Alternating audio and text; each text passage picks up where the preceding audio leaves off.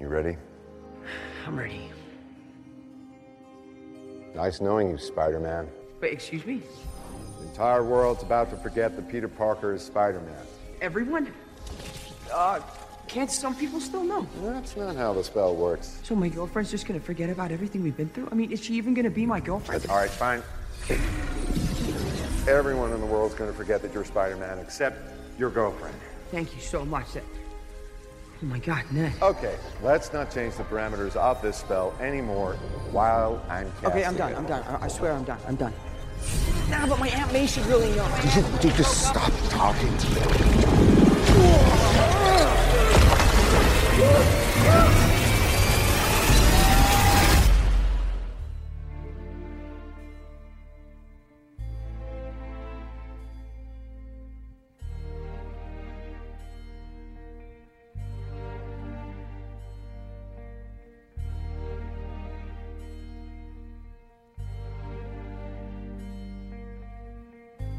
Estamos de regreso en Plano Secuencia, su podcast favorito de cine. Gracias por sintonizarnos una vez más en estos inicios todavía de 2022. Es nuestro tercer programa del año, el segundo propiamente dicho de este mes de enero, con los estrenos, sin contar el de Harry Potter que armamos por su aniversario número 20, ¿no? sus 20 años de haber llegado al cine, ahí pueden checarlo. Y pues esta película que toca hoy, no es necesariamente de enero, pero pues es de lo que más dio de hablar diciembre y habíamos dicho que íbamos a comentarla eh, ya un poco más pasadas ya unas semanas de su estreno, ¿no? por todo lo de la seguridad en los cines y así. Pero pues antes de llegar a, a ello, presentarnos el panel, yo soy Carlos Ochoa y conmigo se encuentra Anita Escárcega. ¿Cómo estás, Anita? Hola, muy bien, con muchísimo frío el día de hoy, pero pero contenta y un poco nerviosa. ¿Por qué nerviosa? Porque siento que nos van a cancelar. Es que, bueno, ya, ya, ya saldrá, ya irá saliendo el por qué, creo yo. Yo también estoy un poco nervioso por lo mismo. Y también está Anti Saucedo. ¿Cómo estás, Andrea? Hola, hola. Pues bien, ansiosa un poquito así por lo que comentan. No, no creo que nos cancelen, pero a lo mejor sí nos ganaremos el rencor de algunos corazones apasionados. Entonces, eh, esperemos que no sea tanto. Espero- hay, que, ser eh, razonables. Aunque con, ciertos temas pues no se puede, claramente siempre nos gana el corazón. Aquí a todos nos ha ganado en algún momento el corazón, pero apelemos un poquito también a la razón y, veamos qué nos depara esta charla. Esta charla que nos regresa al universo Marvel después de ya bastantitos programas que no habíamos, no nos habíamos acercado a la franquicia del MCU. Y en efecto vamos a hablar de la tercera entrega de la trilogía que maneja el MCU de Spider-Man. Esta entrega es Spider-Man No Way Home, es lo más reciente del MCU. Es el, es el cuarto de los estrenos que hubo en 2021 de la franquicia, ¿no? Entre Black Widow, Shang-Chi y Eternals, que aquí esas últimas dos no se han comentado o no se comentaron, ¿no? Quizá se comenten en un futuro, no, no lo hemos decidido todavía. Y pues está dirigida una vez más por John Watts, está escrita por Chris McKenna y Eric Summers y la protagoniza Tom Holland de nuevo como Peter Parker, no es el tercer Peter Parker que hemos visto en pantalla en los últimos 20 años. Zendaya, Benedict Cumberbatch, John Favreau, Jamie Foxx, Willem Dafoe, Alfred Molina, Benedict Wong, Jacob Batalon, Tony Revolori, Marisa Tomei y creo que para las alturas que está saliendo este programa pues no es gran spoiler decir que también tienen una aparición especial Andrew Garfield y Tobey Maguire, quienes encarnaron a los dos Spider-Man anteriores en sus respectivas franquicias en cine. ¿A quién le toca decir la sinopsis en esta ocasión? En esta ocasión la, la voy a, a compartir yo. Es una sinopsis hasta cierto punto sencilla. Eh, nos sitúa justo después, justo en el momento en el que acaba la segunda parte, ¿no? En donde eh, Spider-Man pues es desenmascarado, en este caso como Peter Parker, ¿no? Se hace ahí una, pues una revelación en, en los noticieros. Entonces eh, empieza a ser pues justo perseguido por la prensa, acusado por, por el FBI. Eh, sus amigos empiezan a verse involucrados justo como en estos escándalos, lo que ah, pues de una u otra forma perjudica su entrada o su solicitud de entrada al MIT. Y en, este caso, cuando Peter se da cuenta que, que, ha perjudicado a las personas que quiere o las ha involucrado en, ciertos problemas, acude a Doctor Strange para que lo ayude con algún hechizo para poder eh, justo, ¿no? Poder ayudar a sus, a sus amigos a, que han sufrido a causa de, de él. Strange le ofrece una alternativa, ¿no? De generar un hechizo en donde todas las personas que conocían la identidad de Spider-Man, bueno, sabían que Peter Parker era Spider-Man, pues iban a olvidarlo, el hechizo sale mal, y eso hace que se cree ahí un, pues se puede decir, pues un multiverso de posibilidades en donde vemos aparecer a villanos de otros universos y a los Spider-Mans de otros universos que buscarán, pues justo, ¿no? En este caso, por parte de Doctor Strange, regresarlos a su, a su realidad y por parte de Peter Parker eh, darles eh, una oportunidad a, estos villanos, pues, más bien una segunda oportunidad, ¿no? De ser mejores. De eso va Spider-Man sin camino a casa. Sin camino a casa, en efecto, y pues es lo más reciente de lo que es actualmente la fase 4 de Marvel, que ya comprende tanto las series que han estado saliendo en Disney Plus como las películas que ya mencioné hace unos minutos.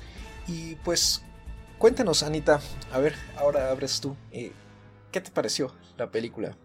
Sobre todo que tú nos has dicho que tú eres muy, muy fan de Spider-Man.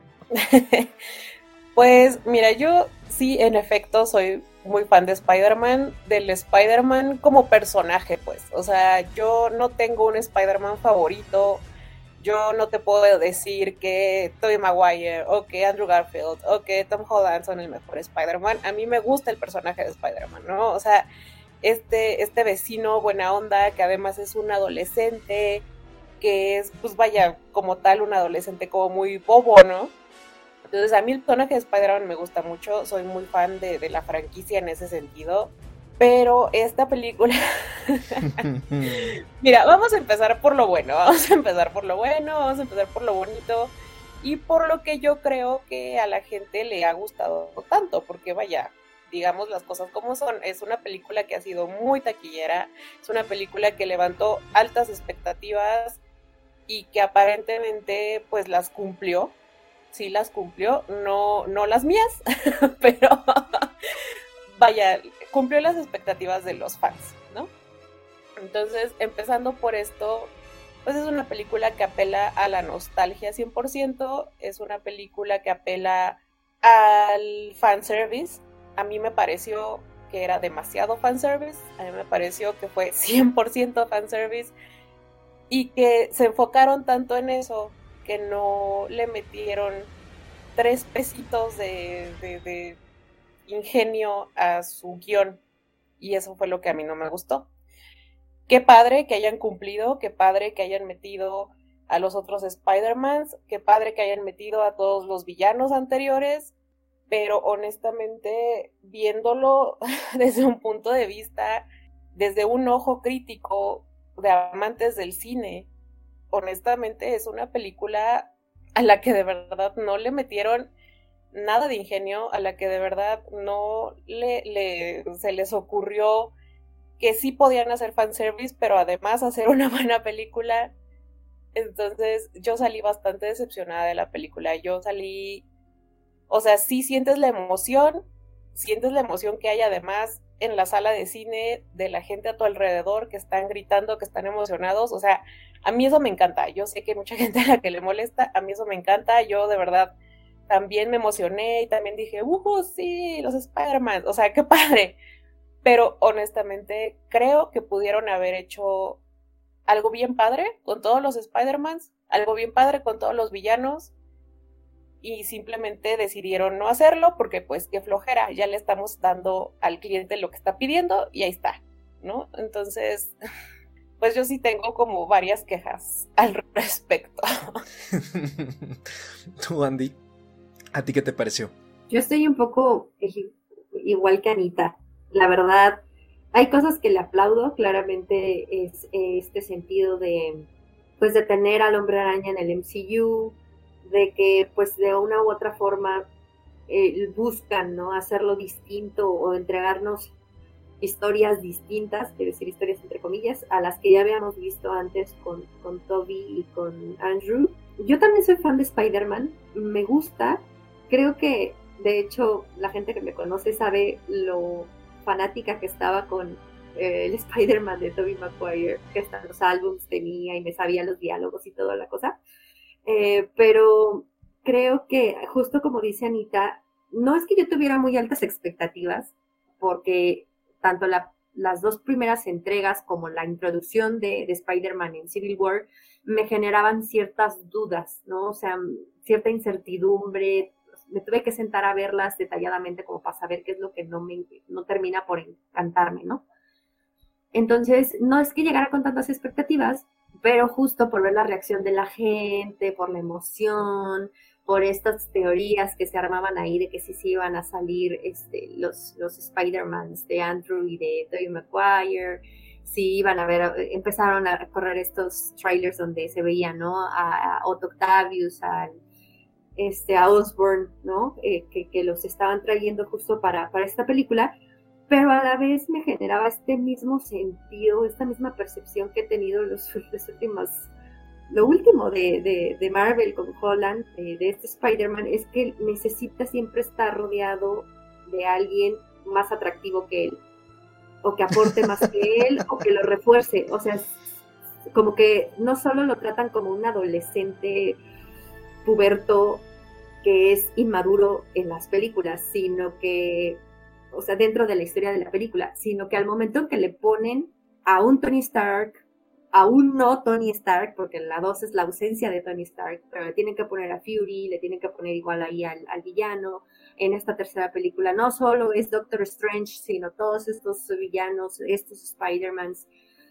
Siento que justo ellos mismos pues han hecho de cierta forma que Spider-Man de Tom Holland pase de lado, ¿no? O sea, ya no es él, sino todo el paquete que trae con él, ¿no? Entonces no lo han dejado solo en ese sentido y, ese, y eso de cierta forma tampoco me encanta, ¿no? Porque entonces no está demostrando su valía como superhéroe él. Y creo que también tiene que ver mucho con cómo está escrito el personaje, pero ya llegaremos a ese punto. Entonces, eh, creo que, como dice Ana, pudieron haber hecho cosas increíbles y maravillosas, y sí, sí genera cierta decepción, al menos también por mi parte, sí me emocioné, me encantó ver a, o sea, que apelaran a esa emotividad, ¿no? De, verlos en pantalla a, los tres Spider-Mans, ver a los villanos, ¿no? Pero cuando ves el resultado final, pues sí te queda un sabor un poco agridulce, porque pues lo bueno no alcanza a superar lo malo. Lo bueno no alcanza a superar lo malo, me gusta cómo has como sintetizado un poquito eh, tu percepción general de esa forma. A mí me pasó algo similar, ¿no? Eh, ya habíamos comentado aquí la entrega anterior y no habíamos quedado muy complacidos tampoco y justamente uno de los puntos clave que habíamos charlado en ese entonces era que el Spider-Man de Holland está demasiado atado a otros personajes y no funciona solo. Y sí siento que, aunque aquí ya buscan despegarlo de eso al final, ¿no? Digamos como con todo lo que pasa, la misma película sufre de que a lo largo de toda de todo su metraje, se, sigue sufriendo de lo mismo. Y de la forma más torpe posible. A mí creo que eso fue lo que más me sorprendió. Que la película tiene una torpeza narrativa muy fuerte. Creo que podría haberse contado en muchísimo menos tiempo. En particular porque siento que es una historia exageradamente simple y que está llena de no solo de cosas que le sobran y que no le aportan nada, sino de incluso que le restan mucho en general, ¿no? La forma en que, en que está trabajado este desarrollo que le quieren hacer a Eldo para que, digamos, crezca, me parece poco coherente con el personaje, por cómo lo han manejado, y también me parece que llega incluso demasiado tarde, ¿no? Incluso si, digamos, funciona, es un poco, no sé si ridículo sea la palabra, pero me decepciona que tras seis películas ¿no? de Spider-Man apenas haya atisbos ¿no? de personalizarlo un poco más con esta, pero que la forma de hacerlo sea colgándose de personajes y de historias ya atadas, que ya estaban cerradas, personajes que ya habían tenido una resolución de distintas maneras y que estaban mucho mejor escritos para poder traerle algo a este y que sin embargo aún así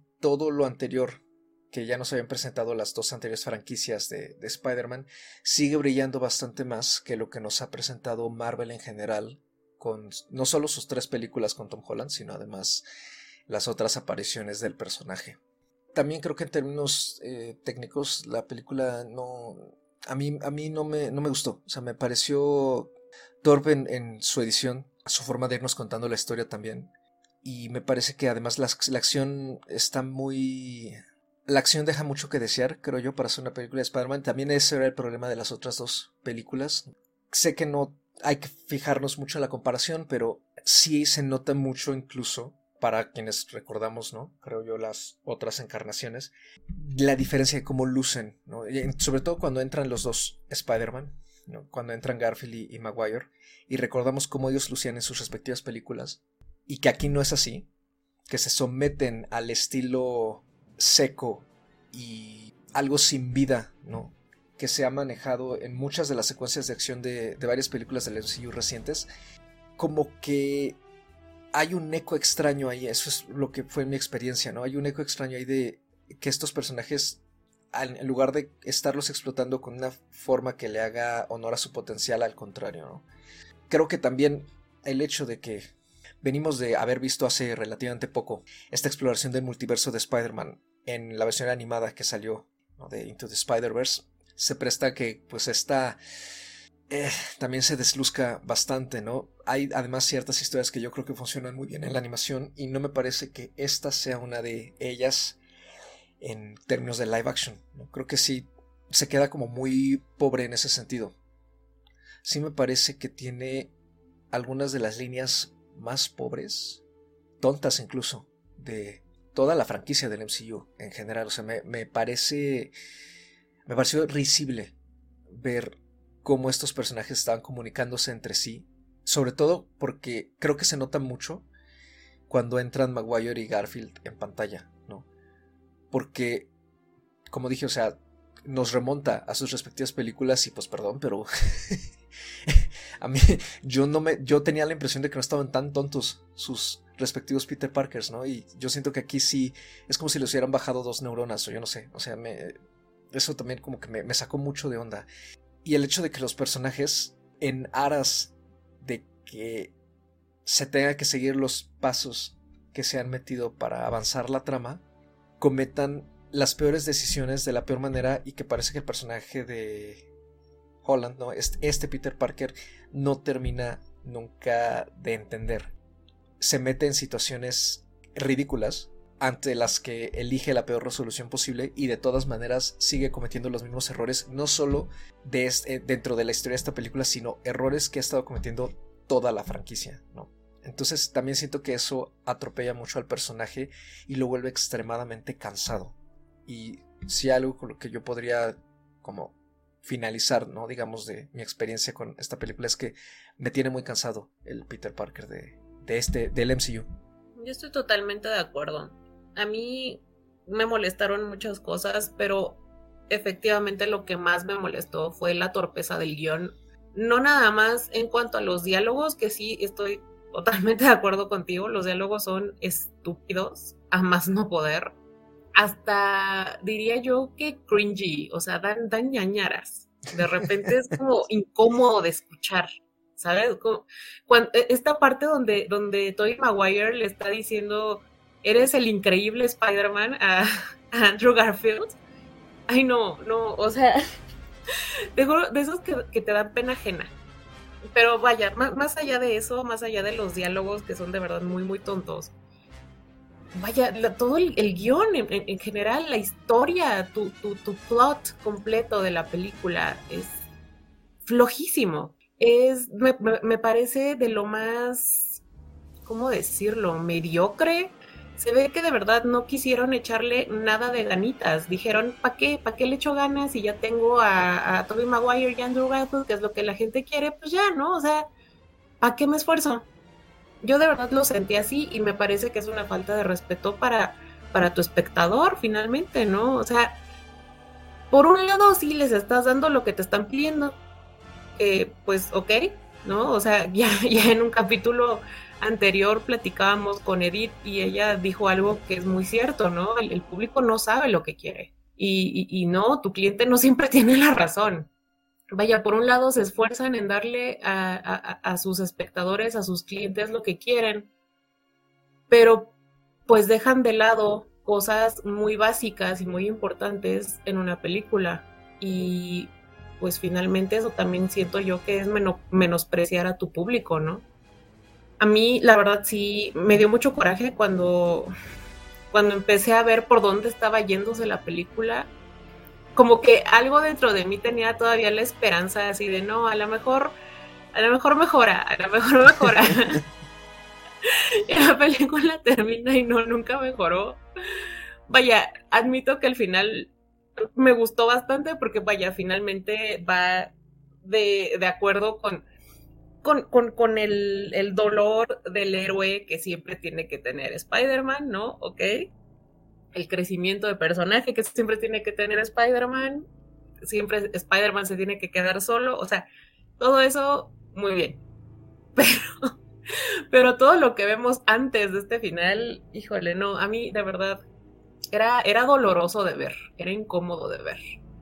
Pone, pone a los personajes, incluso personajes muy respetables como eran los Spider-Mans anteriores, los pone en situaciones muy ridículas, que siento yo que, de nuevo, es una falta de respeto, ¿no? Es una falta de respeto a tu propio personaje, a tu propia franquicia. Y vaya, o sea, toda esta idea de que vamos a arreglar a los villanos y el Doctor Octopus lo, lo, nomás había que cambiarle el chip porque estaba en malo. O sea, estaba en malo y nomás había que bajarle el switch a bueno y ya está, ¿no?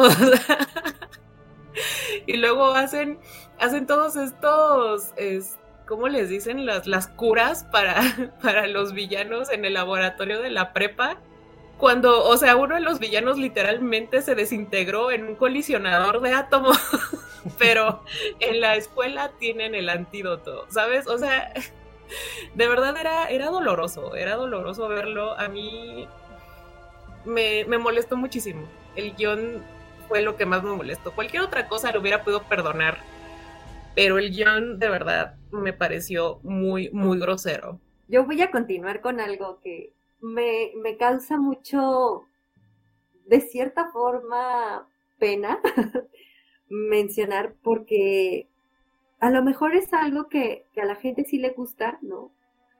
O que está justificado, quiero decir justificado entre comillas, porque este es un Spider-Man mucho más eh, en la pubertad mucho más junior, mucho más lo que quieran, ¿no? Que lo que nos presentaron en su momento con Andrew Garfield y con Tobey Maguire, que a pesar de que también ambos estaban saliendo, ¿no? De, este último año del colegio para entrar a, la universidad y bla, eh, este personaje, bueno, este Spider-Man de, de, Tom Holland, me parece que es muy contradictorio en, en sí mismo que le juegan muchas cosas en contra, más allá de lo que ya hemos mencionado, de que siempre tiene que estar cobijado, de que no lo dejan, o sea, nunca lo han dejado estar solo, y de que lo han hecho eh, este, el personaje cómico de, Marvel por ser el niñito, ¿no? El niñito tonto, el que interviene, el que no sabe qué está diciendo, jajaja, ja, ja, ya, ya dijo ahí una cosa bien millennial, una cosa bien centennial, no sé, ¿no?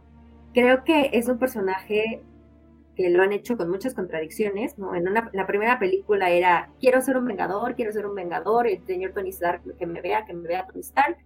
Después en la segunda era de, no, no quiero ser un vengador, quiero ser un adolescente normal y estoy enamorado, ¿no? Y en esta tercera película es como, ay, sí, me preocupan los demás, pero soy bien egoísta. ¿No? Entonces, híjole, eh, hay cosas que, que, no, no, no, le, no le encuentro el caso, ¿no? Eh, veíamos, como dicen, ya sé que no es eh, para estar comparando, pero justo estos dos personajes de, de Tobey Maguire y de, bueno, estos dos Spider-Man, ¿no? Tanto el de Tobey Maguire como el de Andrew Garfield, eran personajes muy solitarios, que, que sus amigos eh, o, sus conocidos o esas pocas líneas afectivas, ¿no? Que tenían, esas pocas relaciones que tenían, eran relaciones con mucho peso y mucha, pues, con mucho significado, ¿no? Y que en el caso de Harry Osborne, pues tenía su historia, estaba muy ligado a esta parte de, del señor Osborne, ¿no? Y ellos entre ellos, y en el caso de, Andrew Garfield con, con, el personaje de Gwen, con su familia de Gwen, o sea, había cosas. Y aquí le ponen, que además Spider-Man siempre hacía las cosas solo, ¿no? Aquí le tienen que poner al amigo disque de la silla, que así se proclama él, que me parece un personaje que a mí me pesa mucho el personaje de, este amiguito que tiene, más allá que el de Zendaya, porque también siento que, que, la han estado metiendo mucho por lo que se ha vuelto ella como personalidad. Pero este amigo, este su amigo Ned, de verdad me parece que, que está hasta, hasta es un peso muerto, ¿no? Es un peso muerto que, si bien eh, eh, justifican aquí a, a, este Spider-Man, a Peter, ay, que no los quiere perjudicar, que les quiere pedir una segunda oportunidad para el MIT, no sé qué, y los termina involucrando. Les termina pidiendo ayuda para algo para lo que no necesitaba ayuda, pero el punto era tenerlo ahí, tenerlos ahí, ¿no? En pantalla. Y que terminan siendo ellos los que, bueno, los que encuentran a los otros Spider-Man. O sea, ¿dónde estuvieron vagando dos, uno o dos días los Spider-Man de Tom, eh, Tobey Maguire y de, de Andrew Garfield? O sea, son cosas, como dice Ana, que no tienen sentido, que están muy mal en el guion y que además después a este chico Ned hasta abre portales como así de la nada. ¿no? Los abre y los cierra además, y a veces a, conveniencia ya no lo pudo cerrar, ¿no? Porque hay un punto que ya no lo pudo cerrar. Entonces creo que hay muchas cosas que le pesan estos, estos amiguitos, ¿no? No solo los amiguitos que tiene, sino los otros que salen como tal Flash, también se pone como, como un peso muerto de, chistes que hacen que pierda cuando va de cierto punto seria la película, ¿no? Cuando se está tratando de tomar en serio el planteamiento porque queremos o creemos que va a haber un, un cambio en Spider-Man para ese pasito que tiene que dar un pasito más hacia la madurez, se les cae por este tipo de, de cosas y de interacciones, ¿no? Entonces, a mí sí me pesa mucho en el Spider-Man de Tom Holland todo lo que he estado mencionando, ¿no? Este tipo de, de, pues, de escritura que le dieron al personaje, a lo mejor es un poco como dice Carlos, ¿no? Yo entiendo que el día que está cansado o que ya, o sea, ya no, le, va, a dar dolor de ojos ya nada más de volver a ver otra película con, con el Spider-Man de Tom Holland, porque está muy mal escrito a, a, mi, a mi parecer, ¿no? Es que es justo eso, las contradicciones y el hecho de que mucho del reparto de las tres películas con Holland no ha aporta realmente nada a su propio universo y no solo eso, eh, estoy de acuerdo, muy de acuerdo con lo que acabas de decir respecto a, por ejemplo, el personaje de Zendaya. Sí parece que de repente están estos personajes metidos aquí más porque ciertos actores que los encarnan han conseguido forjar, como tú dices, una personalidad fuera de la pantalla y ahora se les busca más, ¿no? Y podrían no estar, incluso, en algunos casos. Y Además, me parece que le diste al clavo eh, al hablar de los personajes, porque sí creo que es parte por lo que la historia ¿no? de, que hemos visto desarrollarse en esta trilogía avanza con tantos tropiezos. Los personajes solamente funcionan o están puestos ahí a conveniencia del guion y para generar cierta reacción del espectador, ¿no? sea por ejemplo risa, en la mayoría de los casos, o como para cumplir con justamente tener, por ejemplo, el interés romántico ¿no? de, Peter Parker, pero ninguna de las películas ha sido consistente en el desarrollo de personajes y de su relación con el mismo Parker. Siento que para cuando llegamos a No Way Home, mucho de lo que utiliza la película para tratar de crear momentos de seriedad o digamos momentos entre comillas de desarrollo terminan siendo huecos porque en las dos películas anteriores. Ese trabajo no está ahí, entonces se está queriendo construir momentos y relaciones significativas a partir de estrazos, a partir de nada realmente. Entonces en lugar de sentirse bien ganada esa inversión emocional en el personaje, se siente forzada, se siente cringy justamente. Y no hace más que crear aún más inconsistencias. Y esto digo porque, pues obviamente el momento, digamos, más duro de No Way Home, que es el destino de la tía May, que con todo y que pues a mí me cae bien Marisa Tomei, pero a mí se me hizo un momento tan vacío porque no nos han vendido la idea de que este Peter y su tía eran tan cercanos, porque realmente los hemos visto interactuar poco en las dos entregas anteriores. Lo mismo me pasa con el romance entre MJ y Peter. Siento que el personaje de MJ es tres personajes, uno distinto por película. Esta MJ no me parece nada similar a la que vimos en la anterior película y la de la anterior es totalmente distinta también a la de la primera, ¿no? O sea, es como si tuviera tres personalidades completamente distintas y que funcionan, que, que solamente van cambiando para apegarse a lo que la trama necesita en ese momento. En todo caso, a mí me habría hecho más sentido que quien muriera fuera el amigo, porque con él sí ha habido una cercanía mucho más trabajada, era una relación mucho más fuerte. A mí me habría funcionado mejor. Sin embargo, lo tenemos nada más como orbitando alrededor de Peter, ¿no? al igual que MJ, y terminan solamente siendo una especie de peones para ser utilizados en momentos específicos como Deus Ex Machina, ¿no? Y lo mismo con los villanos, ¿no? O sea, sí es muy padre regresar a ver, a, por ejemplo, a Alfred Molina, a William Defoe, que creo que es el que está mejor en la película en términos de actuación, pero están insertados simplemente para sorprender y apantallar y no tanto para trabajarse entre sí. Entonces, creo que al final todo eso es lo que le resta mucho a la fuerza narrativa de la película y a la conexión con el espectador. O sea, creo que en términos de entretenimiento funciona y se deja ver, pero ya como una historia que busca concluir, digamos, entre comillas, porque va a haber más películas, ¿no? Seguramente, concluir cierto recorrido que lleva este Peter Parker en particular, sí creo que se queda bastante corta. Sin embargo, creo que el único punto a favor que yo veo aquí es que con todo y el mal guion, con todo y los malos diálogos, con todo y las actuaciones también algo cuestionables, ¿no? Que me pareció en general que el elenco está todo por ningún lado.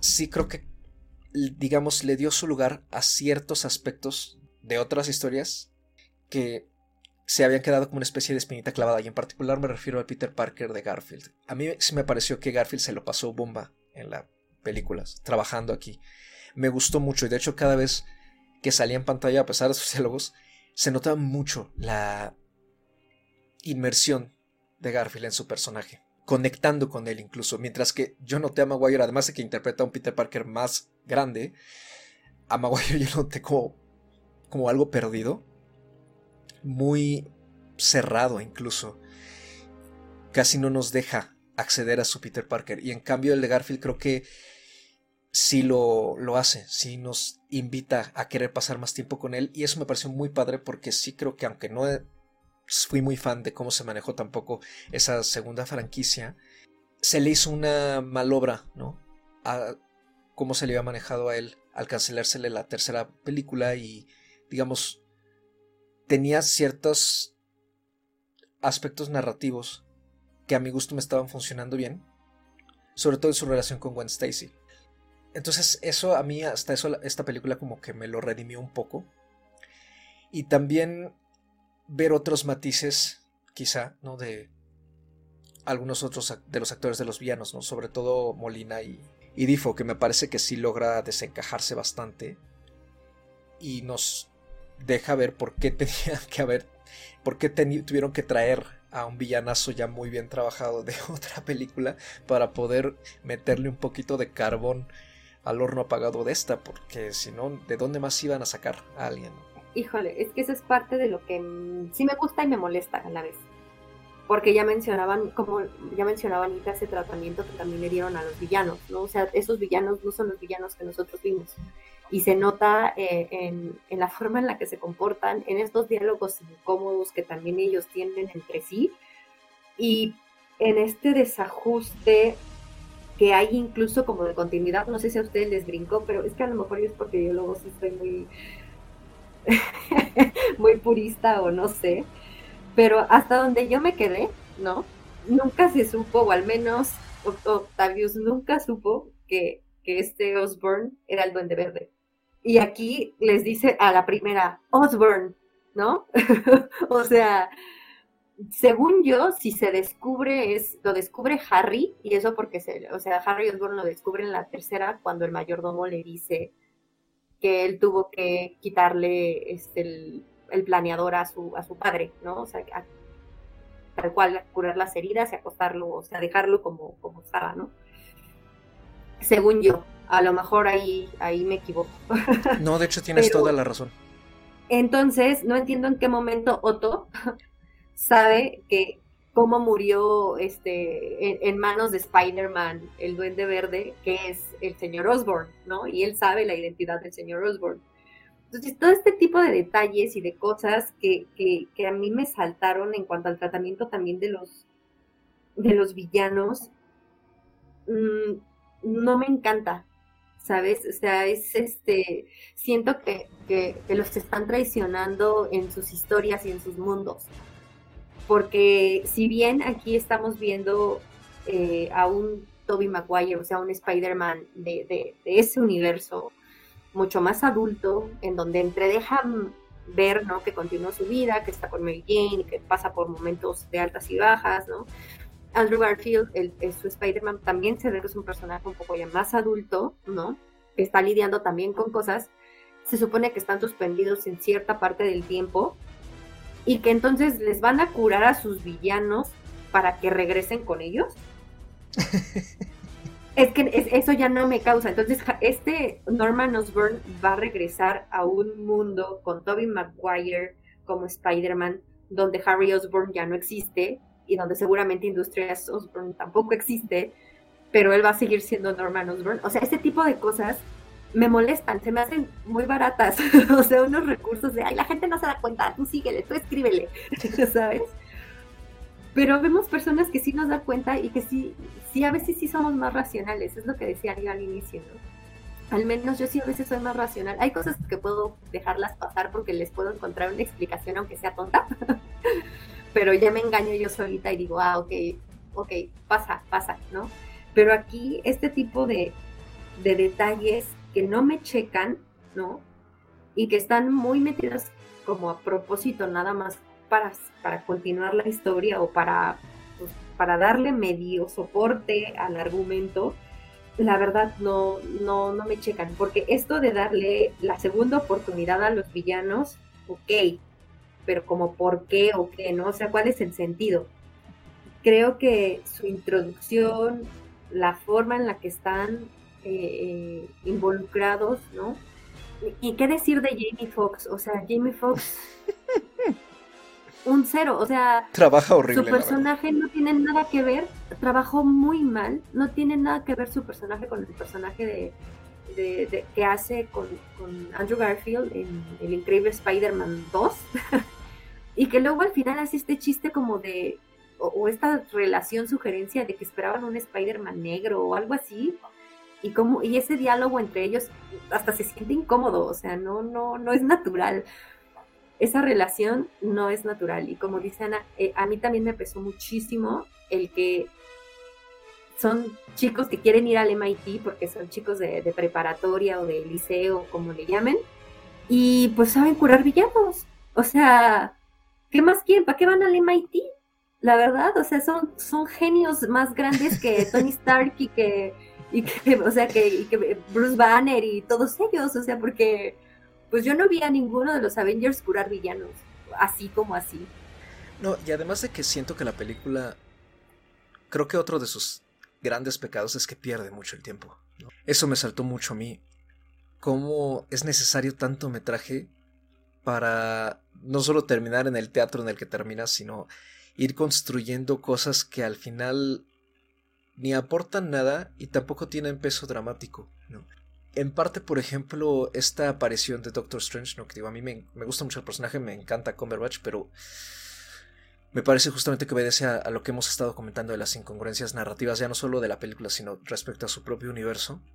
La verdad es que creo que, por ejemplo, toda esta secuencia de pelea con él podría haberse eliminado por completo solamente para que la película avanzara un poquito con más fluidez que no tienen mucho sentido Pero, pues como bien dice Sandy, ¿no? O sea, creo que mientras estén presentando ciertas cosas en pantalla, ¿no? O sea, que nos pongan a los tres Spider-Man, a pesar de que el tercer acto esté totalmente desubicado, con cero cuidado, no solo de la edición y de la iluminación y de la forma en que están planteadas las secuencias de acción, sino que, por ejemplo, tengan que segmentar a los Spider-Man por separado, porque quién sabe por qué razón nomás no pueden armar una buena secuencia en la que se vean juntos todos ellos, un poquito como ya lo ha hecho el MCU en algunas de las películas de los Vengadores, están entregando finalmente lo que el fandom quería ver, que es también lo que ya dijo Ana. O sea, los tres en pantalla juntitos en algún momento, que se abracen o que lloren juntos o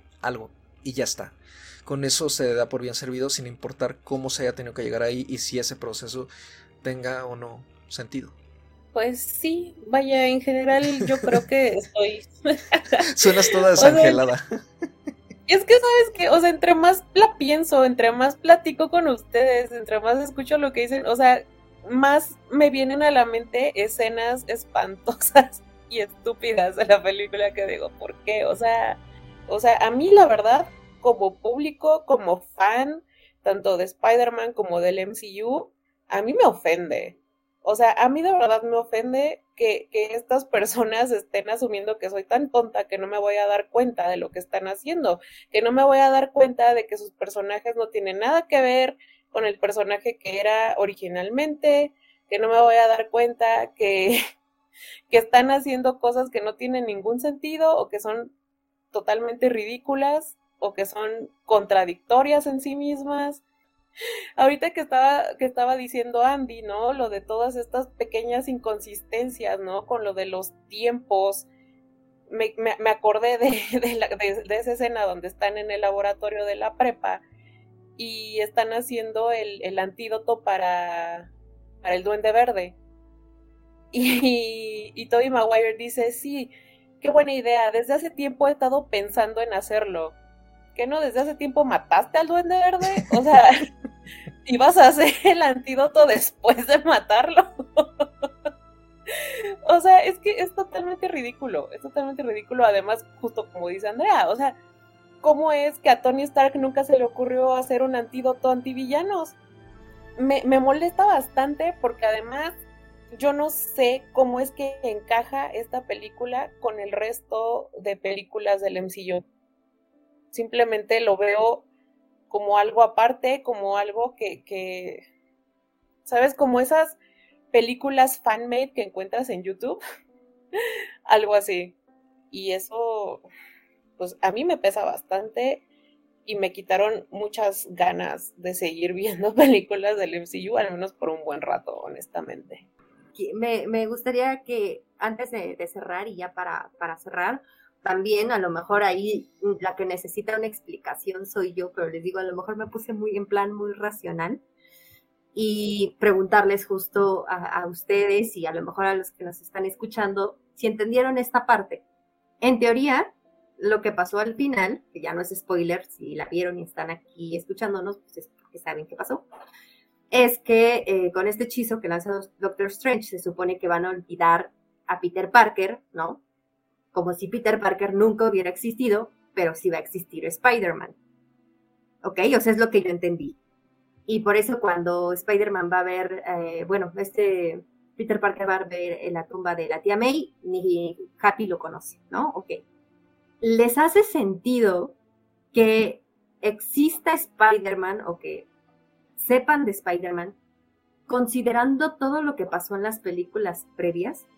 ¿Les hace sentido que en este caso todo lo que pasó eh, con, con, los villanos previos de, Tom Holland, ¿no? que estaban mucho, muy ligados a esta escuela, a Kenneth y a que el personaje de Zendaya, bueno, de, MJ, estuvieran justo siempre en, en este foco de, de peligro, ahí ya no me checa cómo entra toda esta parte de misterio, la herencia de Tony con las gafas, eh, el, que tengan como heredero a, esa doble relación de Peter Parker con Spider-Man, porque al final Tony Stark le deja las cosas a, Peter Parker sabiendo que es Spider-Man y la relación que hay de Spider-Man con los Vengadores. eso a mí ya no me checa cómo va, cómo funciona eh, en, esta, en este nuevo planteamiento, porque Spider-Man sigue siendo un vengador, solo que ahora nadie sabe que es Peter Parker. Pero entonces, ¿cambia el pasado? La verdad creo que no vale la pena estarse quebrando la cabeza porque me parece que está muy mal planteada en general todo y, y me doy cuenta aún más ahorita que como que lo, lo desglosaste así. Yo creo que es simplemente... Ah, pues sí, o sea, que todo el mundo lo olvide, ya. Punto. Y que todas las implicaciones que eso tenga, tengan, si tienen una coherencia, eso no importa, porque el chiste es que lo olvide. Lo que nos importa es que pase eso. No nos importa cómo ni cuidarlo ni nada, ¿no? Entonces, mientras eso les sirva a la trama, porque es lo que, lo, que quieran, ¿no? Para, para que el personaje tenga un lugar de donde arrancar en la siguiente película, con eso basta. Aunque tenga uno sentido, que es justamente como han estado manejando a, este Peter Parker en todo el MCU, ¿no? Entonces creo que no tiene sentido porque justamente no, no tiene sentido. O es eso, o, también es que no voy a intentar resolver esa ecuación. Este. me, me salgo, o sea, ya, estoy fuera. Sí, es que justamente a esto es a lo que me refiero con que yo no entiendo cómo piensan cuadrar esta película, cómo la piensan meter dentro del resto del MCU, ¿sabes? O sea, por eso es que te digo que yo la veo como algo aparte, porque no entiendo ahora cómo es que con, con el planteamiento que queda al final de la película, cómo es que nos van a seguir manejando a Spider-Man como parte de los Vengadores. O sea, yo, yo ya no entiendo ahí. Y cualquier explicación que me den me va a parecer estúpida y ridícula. Entonces, yo, yo ya, o sea, no sé, honestamente yo ya no sé. Pero como dices, también qué flojera estar pensándolo, o sea, no, no, no creo, creo que no, no vale la pena, yo tampoco. Y pues creo que con eso ahora sí ya podemos ir cerrando, eh, pues ya como conclusión, al menos de mi parte, para mí Spider-Man No Way Home me deja en claro que no estoy conectando con, con, esta última etapa del MCU en general. O sea, me falta ver todavía Eternals, este, pero al menos Shang-Chi y Black Widow no, no, no me dejaron buen sabor de boca. Creo que descuidan demasiado las decisiones y los desarrollos narrativos. Quizá más adelante conecte otra vez, eh, pero o quizá no. Pero por lo menos de aquí, o sea, me bajo. O sea, la verdad es que siento que, que sí me, me confirma más que el MCU sí está yéndose por un camino que a mí en general ya no, ya no me atrae seguir viendo con, con tanto interés. ¿no? Y pues yo cierro con, con dos estrellas y pues a ver qué hacen con este Spider-Man. Yo al menos espero que lo dejen descansar un rato, ¿no? Tom Holland ha dicho que le gustaría tomarse una pequeña pausa. Yo espero que así sea. Pues ni modo.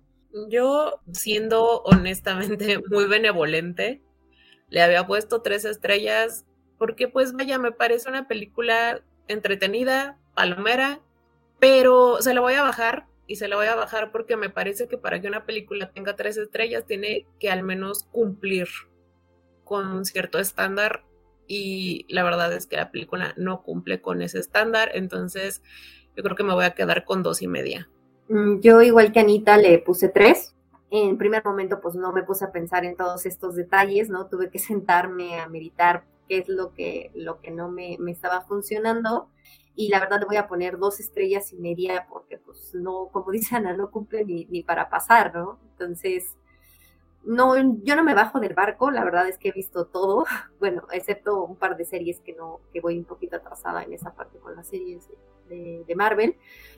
Viene Doctor Strange, entonces como Doctor Strange la verdad me gusta, y me gusta mucho y creo que también en esta película se lo iban a meter, pues pudieron meterlo bien y no de la manera en que lo hicieron. Creo que, que además se deshacen de él eh, a conveniencia, ¿no? Lo que decíamos. Entonces, pues yo sí voy a seguir en el barco de, del MCU. No sé si tanto del, barco de, de este Spider-Man con Holland, pero pues aquí, aquí seguiremos y esperemos que se retome, ¿no? Como cierta congruencia en, en las películas de, del MCU. Y pues con eso cerramos nuestra charla sobre esta tercera entrega de la historia del Spider-Man del MCU. Vamos con la recomendación del episodio, ya antes de despedirnos. Y pues esta le toca a Anita. Pues bueno, ya la mencionaste hace un ratito. Eh, la película que yo quiero recomendar es Spider-Man Into the Spider-Verse, que es esta película animada del año 2018, si no me equivoco. Y está dirigida por Bob Persichetti. Es una película que mezcla diferentes tipos de animación y tiene además un guion bastante sólido, bastante interesante lo que, lo que plantea porque retoma justamente el Spider-Verse de los cómics y pues retoma varios personajes como Spider-Gwen, incluso algunos pues que se hicieron como de broma, ¿no? Como el, ay, ¿cómo se llama? El, el cerdo. Y me parece que es una película que además está muy bien hecha, tiene una gran historia que contar y tiene un estilo de animación padrísimo. La música también es increíble. Es una película realmente superior en muchos sentidos a cualquier película de Spider-Man de Tom Holland, honestamente. Entonces, esa es una, esa es yo, creo que la, la recomendación del día. Si no han visto Spider-Man No Way Home, mejor váyanse a ver Into the Spider-Verse y la pueden encontrar en Amazon Prime. Y pues con eso, ahora sí, nos despedimos por esta edición. Andy, ¿a ti dónde te podemos encontrar? Me pueden encontrar en Twitter o Instagram como arroba Padme. Ahí a lo mejor yo ya no me voy a poner a pensar y a, ahí a buscarle más cosas, pero si ustedes me quieren dar respuestas concretas a varias de las preguntas que, que lancé o a algunos comentarios que hice, pues ahí, ahí andamos para que nos compartan también su amor, odio por este Spider-Man o por otros Spider-Mans que, estuvieron en la película. Y gracias por, por continuar aquí en, en estas charlas. A mí me pueden encontrar en Twitter o en Instagram como arroba animalceluloide. Igual pueden, pueden ir a reclamarme todo lo que quieran por, por haber detestado esta película. Está bien, puedo, puedo entender, puedo entender que hay muchísimos fans muy de hueso colorado. Me queda claro y me queda claro que este, este programa podría desatar la ira de mucha gente, entonces está bien, está bien. Y pues a mí me encuentran en Twitter como arroba Ochoa con un 8 en dígito y una A minúscula. Ya saben ahí cualquier cosa respecto a los programas o de cine, literatura en general, con todo gusto. Se puede armar ahí una buena conversación. Y pues síganos sintonizando para lo que va a venir en lo que resta de este mes y del año en general. Vamos a seguir comentando algunos de los estrenos de la temporada y se vienen buenas discusiones, estoy seguro. Entonces, gracias por escucharnos hoy y siempre. Síganse cuidando, ¿no? Recuerden que la variante Omicron y el alza de contagios está a la orden del día, no solo aquí en México, sino en todo el mundo. Entonces, si van al cine, con todas sus precauciones y si no, disfruten de la oferta de streaming en casita con toda la seguridad y comodidad de su sala. Muchas gracias por escucharnos y hasta la próxima.